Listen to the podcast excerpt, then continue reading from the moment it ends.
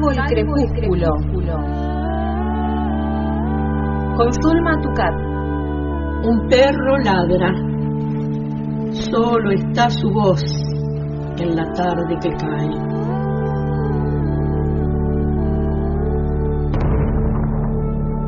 Soy el solitario que escucha sus ladridos en el poniente. Salvo el crepúsculo. Suelo rodar en el abismo, en el abismo. Enternece el crecimiento. Del habla, del habla, está hecho el vuelo.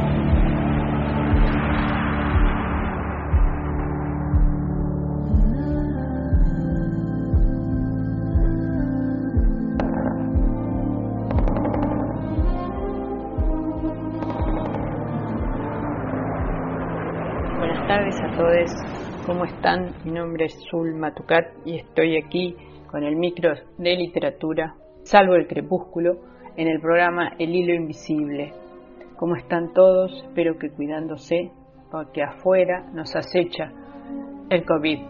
Eh, nada mejor que una poeta maldita, poeta nuestra, argentina. El otro día hablábamos de los poetas malditos y especialmente de Charles Baudelaire. En Argentina también eh, se pudimos eh, presenciar y disfrutar de, los poetas malditos y entre ellas eh, entre ellos está Alejandra Pizarnik Flora Alejandra Pizarnik una argentina nacida en Avellaneda el 29 de abril de 1936 eh,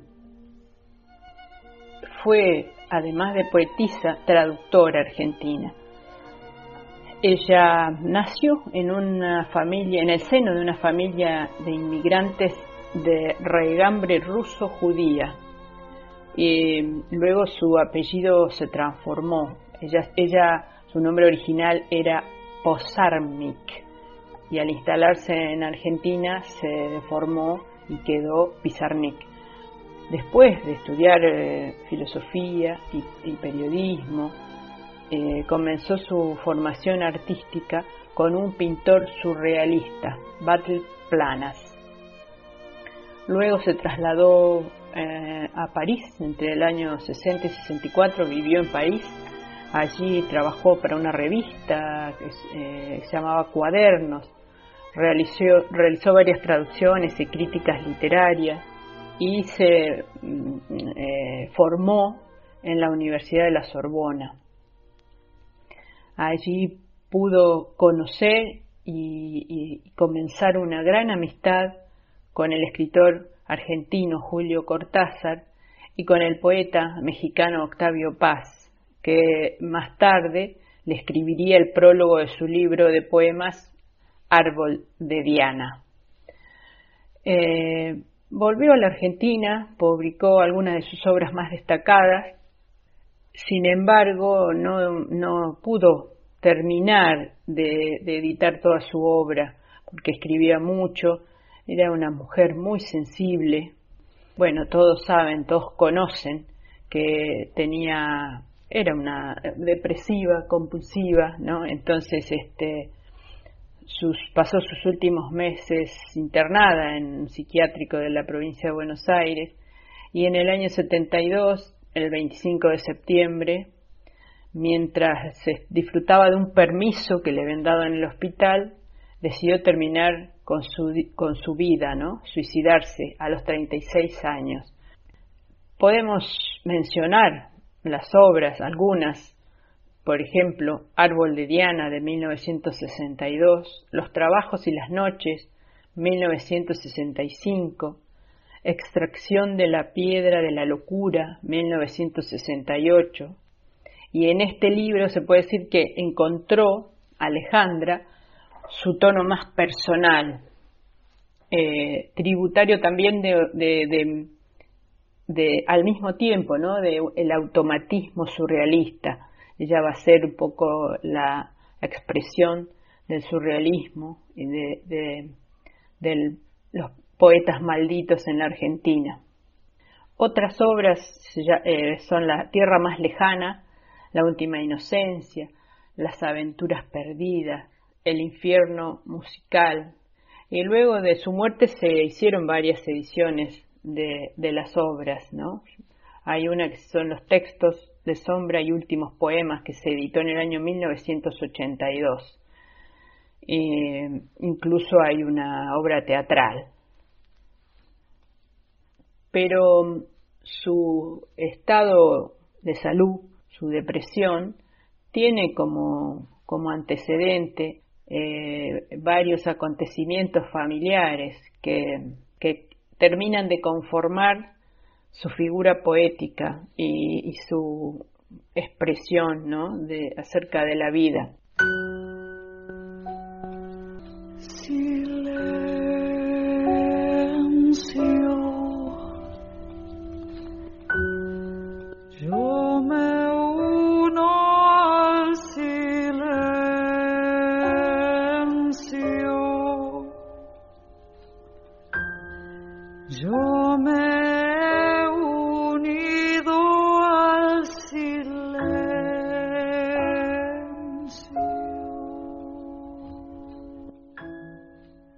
Ella, además de, pertenecer a una familia judía y, traía eso, conllevaba eso toda una serie de, secuelas porque la familia había sufrido la, discriminación y la destrucción de gran parte de la familia en manos de los nazis, particularmente un tío de ella que estaba en Europa y también una constante comparación con la hermana mayor.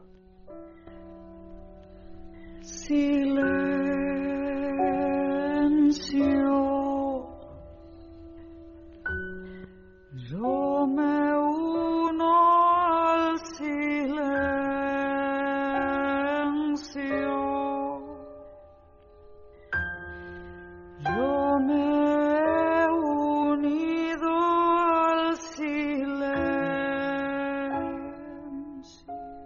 Familia veía en la hermana de Alejandra, en Miriam, la hija modelo, por decirlo de alguna manera, ¿no?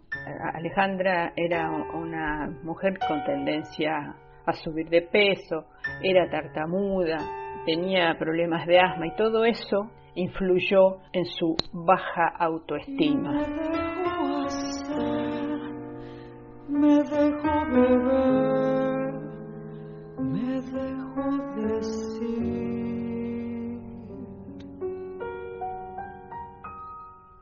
Hay una página que yo siempre traigo al micro para que todos puedan entrar en ella y disfrutar de la poesía de distintos autores, que se llama A Media Voz. Y allí eh, vamos a encontrar la poesía de Alejandra Pizarnik. Les voy a compartir en este momento el poema Árbol de Diana del mismo libro. He dado el salto de mí al alba, he dejado mi cuerpo junto a la luz y he cantado la tristeza de lo que nace. Estas son las versiones que nos propone un agujero, una pared que tiembla.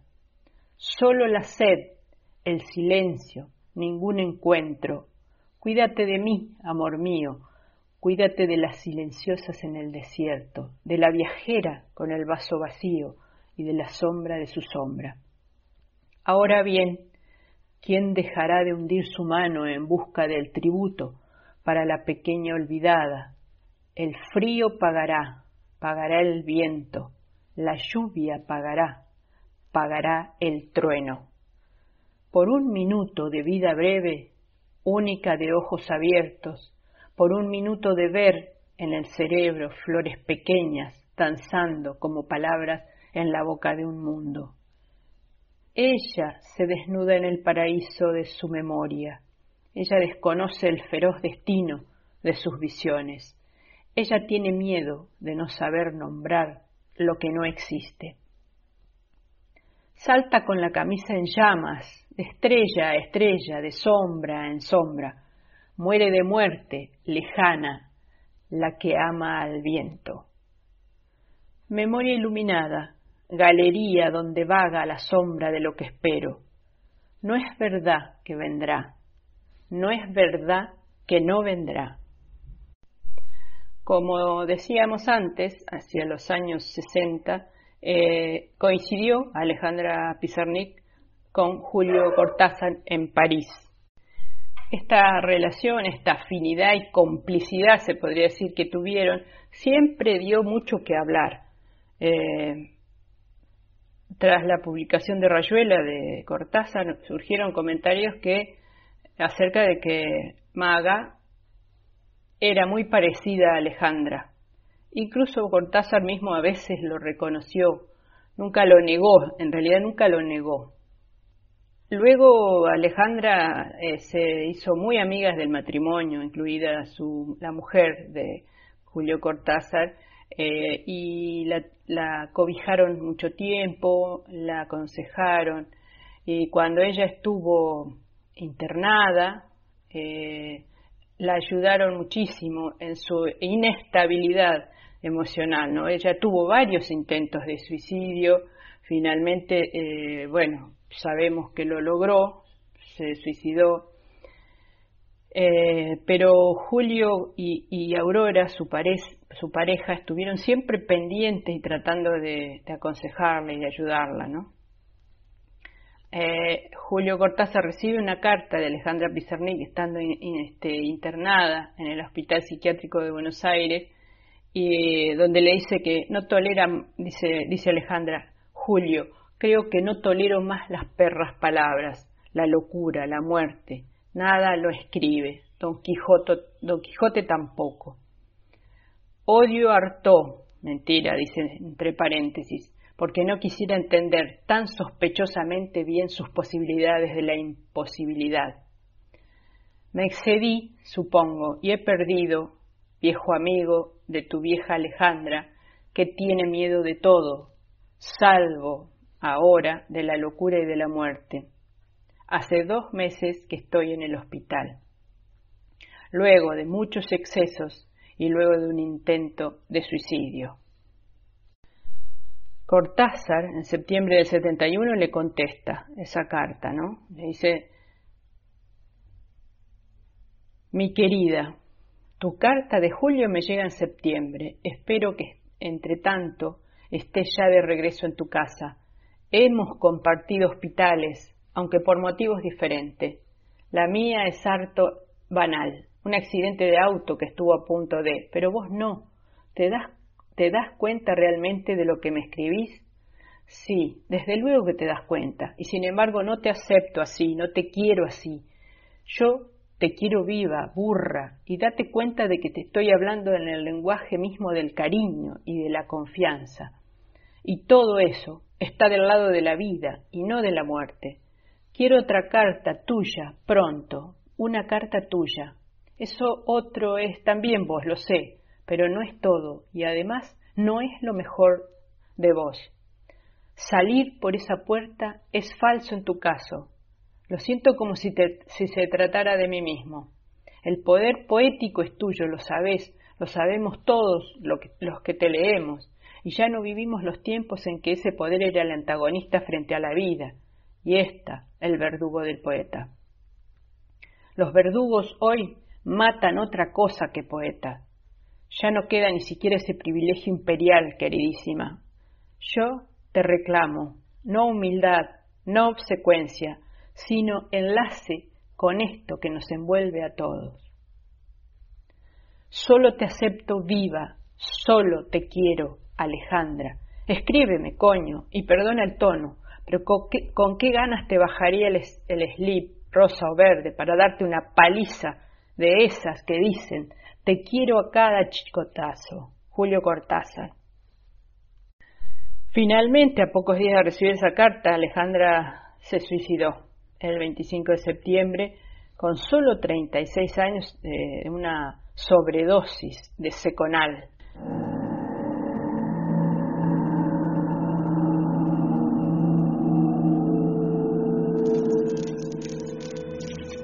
El escriba ha desaparecido.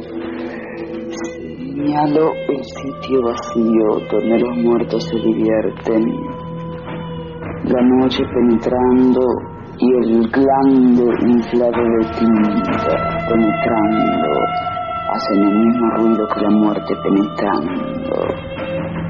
Silencio desorbitado. La orfandad un blanco la frente.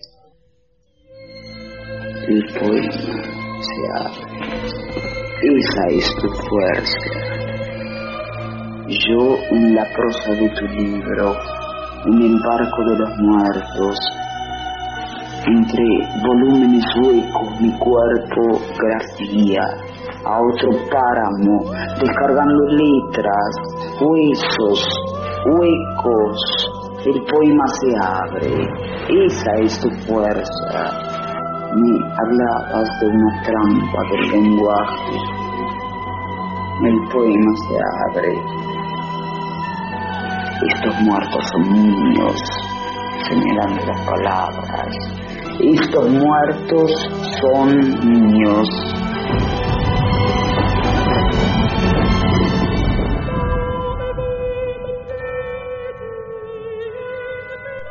Esa amistad y admiración por Julio Cortázar y su esposa Aurora hizo que escribiera estos versos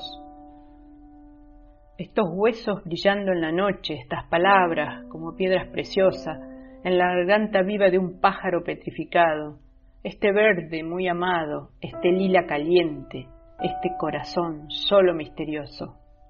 Un viento débil, lleno de rostros doblados, que recorto en forma de objetos de amar.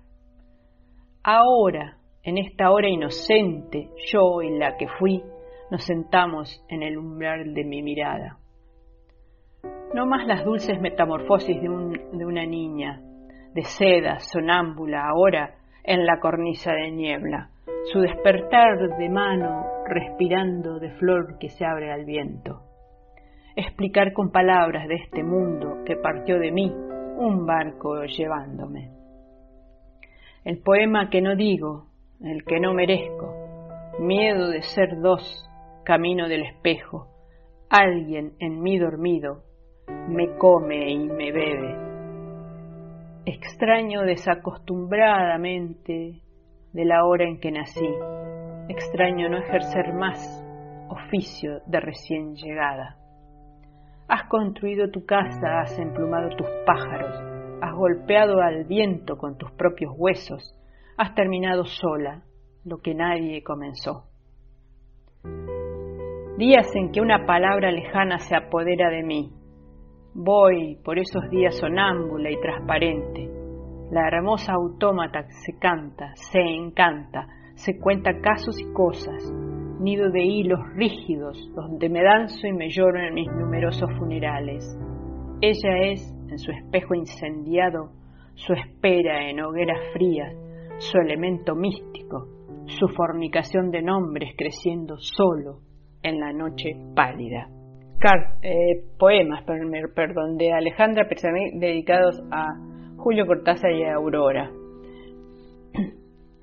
Hay en su poesía varios temas, entre, pero ella tenía una obsesión con los espejos. Entonces le preguntaron qué, qué significado tenían o qué veía en los espejos.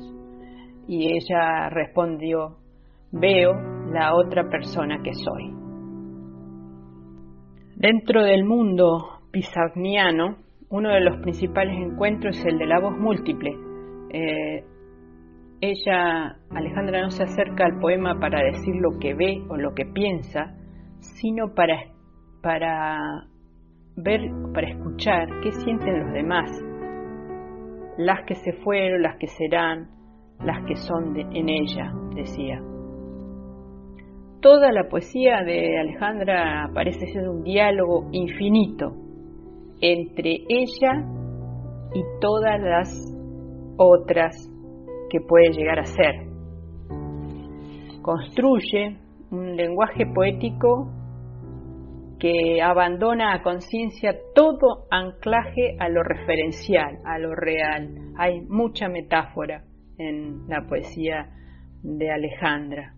hay, hay una presencia muy importante de, de su infancia, de su vida familiar, que ya dijimos, la marcó profundamente. Y hay siempre una tentación a la muerte. En alguna entrevista ella dijo, escribo para que no suceda lo que temo. Hay una sola grabación, una única grabación de, de su voz que realizó en 1972. Los saludo hasta el próximo martes, les deseo una buena semana y a seguir cuidándose. Gracias al Hilo Invisible, gracias eh, Paula Arias y Marcelo Pellejero, gracias Natalia por su trabajo de edición. Hasta el próximo martes. Pueden saltarse las palabras y la noción no será la misma. No hay virus concebible para la conciencia colectiva. Salvo el crepúsculo. En el hilo invisible. Ya no hay relojes. Caracol de rutinas pasan las horas. La abeja en la flor no sabe de pandemia, solo trabaja. Salvo el crepúsculo. Con Zulma Tucat.